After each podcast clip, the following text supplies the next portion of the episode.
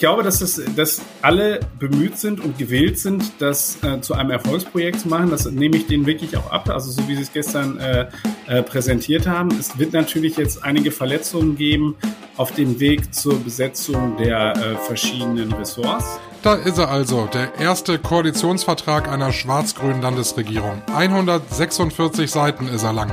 Was drin steht und wie harmonisch schwarz-grün wirklich ist, das ist ein Thema heute hier im Aufwacher. Ich bin Michael Höhing, schönen Freitag. Bonn Aufwacher. News aus Bonn und der Region, NRW und dem Rest der Welt.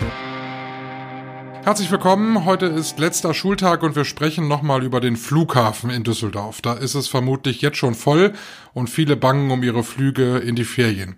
Über die Situation zum Ferienstart sprechen wir gleich. Zunächst aber die Nachrichten aus Bonn und der Region. Bei der Staatsanwaltschaft Bonn häufen sich offenbar die Fälle in der Ermittlung gegen Kinder- und Jugendpsychiaters Michael Winterhoff. Erst im Mai wurden seine Behandlungsräume unter anderem in Bonn durchsucht. Laut GA-Informationen soll es inzwischen eine hohe dreistellige Zahl von Anzeigen und Fällen geben, die nun untersucht werden müssen. Die Corona-Sommerwelle trifft derzeit auch Bonn. Immer mehr Menschen infizieren sich mit Corona. Die Bonner Krankenhäuser nehmen wieder mehr Covid-Patienten auf. Die Inzidenz lag zeitweise wieder bei über 500. Manche Bonnerinnen und Bonner wundert das nicht. So sind Schutzmaßnahmen wie das Maskentragen in Innenräumen vielerorts weggefallen. Und auch dort, wo der Mund- und Nasenschutz eigentlich auch vorgeschrieben ist, hält sich nicht jeder an die Regel. Bis zum 30. Juni gilt die Maskenpflicht in Bus und Bahn noch. Wie es danach weitergeht, ist bislang noch offen. Die Stadt Bonn sucht dringend nach Dauerunterkünften für Geflüchtete aus der Ukraine. Seit Kriegsbeginn vor vier Monaten sind Sozialamtsleiterin Anja Ramos zufolge 4.303 Geflüchtete in Bonn registriert worden. Aufgrund des großen Schwungs, der Bonn jetzt durch die ukrainischen Geflüchteten erreichte, musste die Stadt zu Beginn drei Turnhallen in Notunterkünfte umwandeln. Einige Bonnerinnen und Bonner nahmen Geflüchtete samt Kindern privat bei sich auf. Die Stadt konnte schließlich noch auf insgesamt 14 größere Unterkünfte zurückgreifen. Jetzt aber zur Politik. 146 Seiten ist er lang, der neue Koalitionsvertrag für Nordrhein-Westfalen. Es waren ruhige Koalitionsverhandlungen, zumindest haben wir hier außen nicht ganz so viel mitbekommen. Man kann nur erahnen, dass es während der Gespräche wohl auch mal ein bisschen lauter geworden ist. Was steht denn eigentlich drin? Darüber spreche ich jetzt mit Maximilian Plück, Leiter Landespolitik bei der Rheinischen Post. Hallo Maximilian. Hallo, grüß dich. Wenn man sich den mal anguckt, diesen Koalitionsvertrag, was ja jetzt am häufigsten zitiert wird, ist ja, NRW soll klimaneutrale äh, Region werden, die erste in Europa. Das ist keine Überraschung, dass das da ganz oben dran steht, oder? Ja, das ist zumindest einer der Wahlkampfschlager der Grünen gewesen. Also die diese klimaneutrale Industrieregion, das ist ganz wichtig, weil das ist äh, das ist ja so, dass äh, das Schreckgespenst, was halt eben viele Unternehmer hier so haben, nach dem Motto, wenn die Grünen an die Macht kommen, dann äh, gehen bei uns die Lampen aus. Also sie sagen ganz klar, äh, erste klimaneutrale Industrieregion Europas. Damit ist Mona Neubauer wirklich von Marktplatz zu Marktplatz getingelt, von Halle zu Halle und hat das verkündet. Und es war interessant, dass das eben heute sich Hendrik Wüst auf die Fahnen geschrieben hat und genau diese gleiche Wortwahl gewählt hat. Also man, man benutzt schon das gleiche Vokabular wie der Koalitionspartner. Das war sicherlich auch nicht einfach nur so dahergesagt, sondern das war, hatte schon auch äh, Sinn und Zweck. Ist es denn ein schwarz-grüner Koalitionsvertrag oder ein grün-schwarzer? Also wer hat da mehr oh, das gemacht? Ist eine fiese Frage, fiese Frage. Aber das stimmt. Also es ist, ich würde sagen, es haben beide Seiten ähm, haben Zugeständnisse machen müssen. Aber ähm, die CDU ähm, ähm, hat vielleicht ein, zwei Zugeständnisse mehr gemacht, damit sie eben ähm, schadlos ihren Ministerpräsidenten gewählt bekommt. Das war ja auch immer der Vorwurf, den beispielsweise die FDP erhoben hat. Aber es gab da ja auch so rote Linien. Also beispielsweise war zwischendurch äh, mal zu hören, äh, die Grünen könnten fünf Ministerien beanspruchen. Da habe ich dann mal so in die Partei, also in die CDU, so ein bisschen reingehorcht und habe mal äh, geschaut, wie das denn so ankommt. Und da war die Entrüstung doch ziemlich groß. Und da wurde das auch als rote Linie bezeichnet. Und siehe da, tatsächlich kriegen die Grünen vier Ministerien. Die ähm, CDU bekommt quasi sieben eigene Ministerien und ein Minister, der an den Ministerpräsidenten angedockt ist. Bei den Inhalten ist sehr viel Grünes dabei, also beispielsweise Wahlalterabsenkung bei äh, der bei den Landtagswahlen auf 16. Ähm, da sind so ein paar Dinge dabei, ähm, die tausend Windräder, tausend neue Windräder für NRW. Ja. Das ist ja Wahnsinn. Ja, aber das, wo sollen die hin? Wo also, sollen die hin? Genau. Das ist, das ist interessant, wie das, äh, das zeigt aber sozusagen, wes Geistes Kind, also so diese, diese Koalition ist, nämlich sie versuchen, beide Dinge unter einen Hut zu kriegen dabei.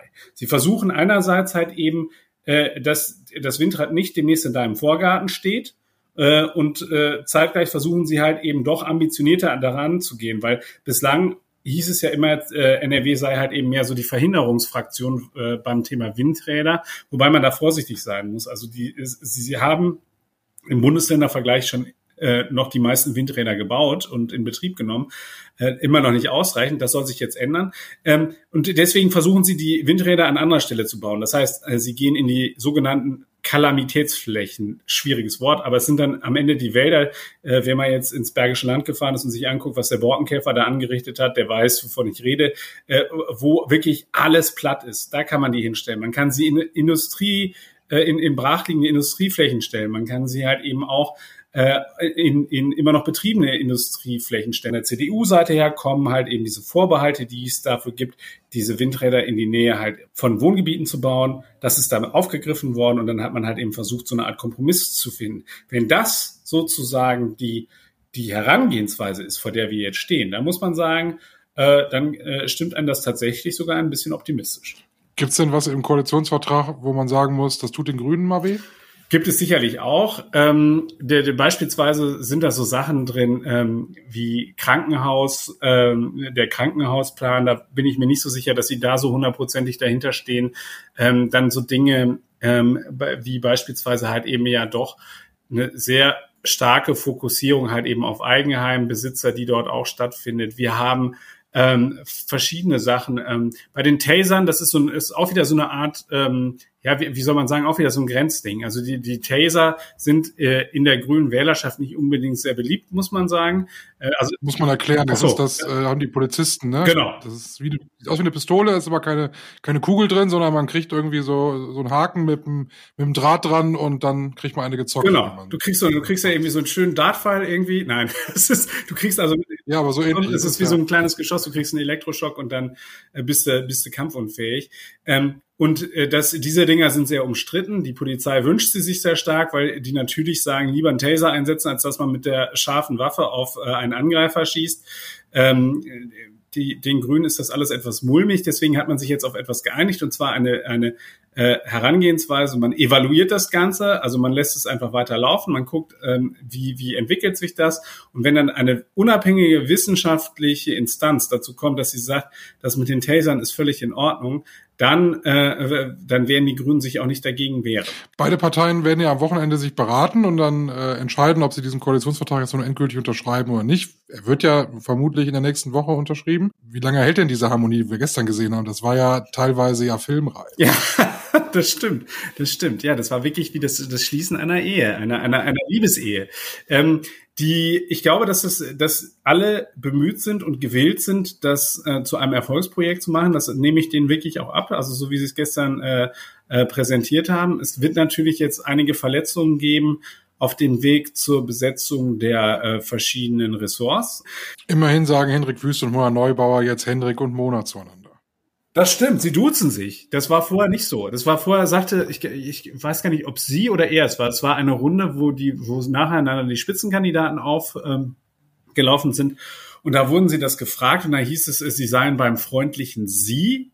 Und ähm, das ist, ich glaube aber, ich würde mal vermuten, dass es schon in den Sondierungsgesprächen, die ja den, den Koalitionsgesprächen vorangegangen sind, dass es da möglicherweise schon äh, das Angebot gegeben hat, ich bin übrigens der Hendrik und ich bin die Mona. Also das, äh, davon gehe ich eigentlich felsenfest aus. Uns soll es doch egal sein. Vielen Dank. Sehr gerne. Den Koalitionsvertrag zum Nachlesen für alle, die es ganz genau wissen wollen, gibt's auf rp-online.de. Den Link dazu bei uns in den Show Notes. Heute ist letzter Schultag und dann sind sechs Wochen Sommerferien. Wer hier bleibt, der freut sich auf nicht ganz so volle Straßen im Berufsverkehr. Ab Montag kann man das merken. Wer heute in die Ferien will, der hofft, dass er gut durchkommt. Die Züge sind voll, Staus gibt's auch nochmal und am Flughafen ist in diesem Jahr sowieso alles anders. Hieß es doch eigentlich immer, am Flughafen fängt der Urlaub schon an. Jetzt beginnt er mit Warten, egal ob in Köln oder in Düsseldorf. Manchmal sogar stundenlang, nicht auf den Abflug, sondern auf den Check-in und vor allem auf die Sicherheit Sicherheitskontrolle. Die Lage am Flughafen Düsseldorf beobachtet schon seit mehreren Tagen unser Reporter Christian Schwertfeger und mit dem hat meine Kollegin Helene Pawlitzki gestern gesprochen. Christian, ich erreiche dich am Düsseldorfer Flughafen. Wie ist die Stimmung aktuell? Hi, ja, äh, die Stimmung ist momentan gelöst. Also wir sind jetzt hier einen Tag äh, vor dem letzten Schultag, es ist vormittags. Also es ist ruhig. Von Chaos des Abends und der letzten Tage. Und was man in den nächsten Tagen erwarten wird, ist zumindest jetzt hier nichts zu sehen. Das Tückische an der Sache ist ja tatsächlich, es gibt am Flughafen Phasen extremen Chaoses, wo nichts mehr geht, und es gibt Phasen totaler Ruhe, wo alles gut ist. Wann kommt es denn zu den Phasen dieses Chaos? Was wird erwartet für die kommenden Tage? Absolut. Also es gibt äh, diese zwei sogenannten Peaks. Die sind einmal morgens, da spricht man den Zeitraum von 5 Uhr bis 8 Uhr etwa und abends beziehungsweise äh, später Nachmittag so ab 16.30 Uhr bis 20 Uhr. Äh, dann kann es wirklich rappel, rappel voll werden. Äh, dann stehen die Leute hier zum Teil dicht an dicht. Gibt Gedränge, Geschreie und äh, das sind wirklich diese Hotspots. Und ähm, wenn wir jetzt auf das Wochenende blicken, äh, da gibt es besonders einen großen Peak, der ist am frühen Samstagmorgen von 5 bis 8 Uhr. In der Zeit sollen hier 11.000 Passagiere durchgeschleust werden. Dieses Aufkommen, das gab es hier wohl, so sagte man mir, seit Jahren nicht mehr. Und äh, das kann dann noch schon hier wirklich, wirklich schlimm werden. Das ist ja eigentlich ein Problem mit Ansage. Wir wissen seit vielen, vielen Wochen, dass es problematisch werden kann.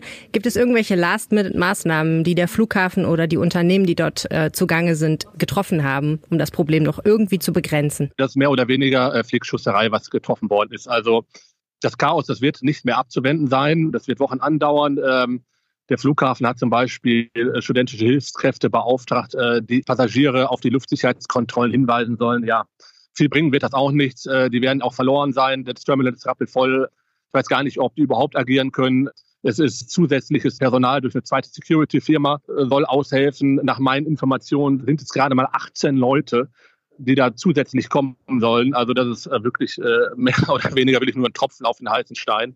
Die kennen sich zudem auch nicht hier aus am Flughafen. Die Bundespolizei hat kein Personal, die ist hier auch wirklich auf Kante genäht. Ähm, nach meinen Informationen sind Bundespolizeieinheiten hier aus Nordrhein-Westfalen, sind alle äh, beim G7-Gipfel in Elmau. Also wenn es hier äh, wirklich eskalieren sollte, äh, ist der Flughafen sicherheitstechnisch nicht gut aufgestellt. Hm. Was für Auswirkungen hat denn das? Du hast ja auch mit vielen Passagieren gesprochen und teilweise auch sehr krasse Geschichten gehört, oder? Ja, es hat Auswirkungen vor allen Dingen, dass viele äh, Passagiere natürlich äh, es fängt an, dass sie ungeduldig sind, äh, dass sie sauer werden, dass sie wütend werden, äh, dass sie Angst haben, ihre Flüge zu verpassen und das zu Recht. Äh, es ist jetzt zuletzt äh, vorgekommen, dass Passagiere, die stehen schon Stunden in den Warteschlangen und dann kriegen sie per Mail gesagt, dass ihr Flug gecancelt ist. Ist natürlich alles, alles andere als schön. Ich habe heute mit einer jungen Frau gesprochen, die kommt aus Münster. Die wollte in die Türkei fliegen, war auch Stunden vorher hier, hat sich auch äh, ewig durch die Sicherheitskontrollen gekämpft. Die Maschine sollte 20 Uhr starten.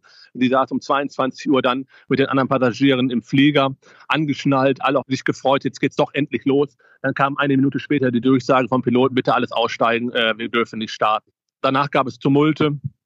Äh, natürlich, äh, man kann es auch verstehen, die äh, Leute sind aufgebracht, äh, sind gestresst und momentan alles andere als wirklich eine schöne Zeit hier am Flughafen. Wann endet denn dieses Problem? Gibt es da eine Voraussage, ab wie vielen Tagen in die Ferien rein vielleicht nee. Ruhe einkehrt? Nee, kann man leider nicht treffen. Äh, man hat ja schon im Vorfeld der Ferien äh, gesehen, äh, wo jetzt nicht die Hauptreisezeit ist, äh, gewesen ist, dass es dort zuläuft, dass es äh, dort zu massiven Problemen kommt. Äh, darum kann man überhaupt keine Prognosen treffen, was die Ferien betrifft. sicherlich wird es am ersten Ferienwochenende am vollsten sein oder mit am vollsten sein, äh, aber äh, das schließt nicht aus, dass es auch am Montag, Dienstag, Mittwoch, Donnerstag, äh, Freitag voll sein kann. Alles klar, herzlichen Dank, Christian. Ich danke dir. Mehr zur aktuellen Lage am Düsseldorfer Flughafen auf rp-online.de. Da findet ihr übrigens auch die Kulturtipps fürs Wochenende von Lothar Schröder. Und er erzählt uns jetzt mehr davon. John Strilecki lesen alle und kennen darum auch alle, weil ein bisschen Lebenshilfe ab und zu nicht schaden kann.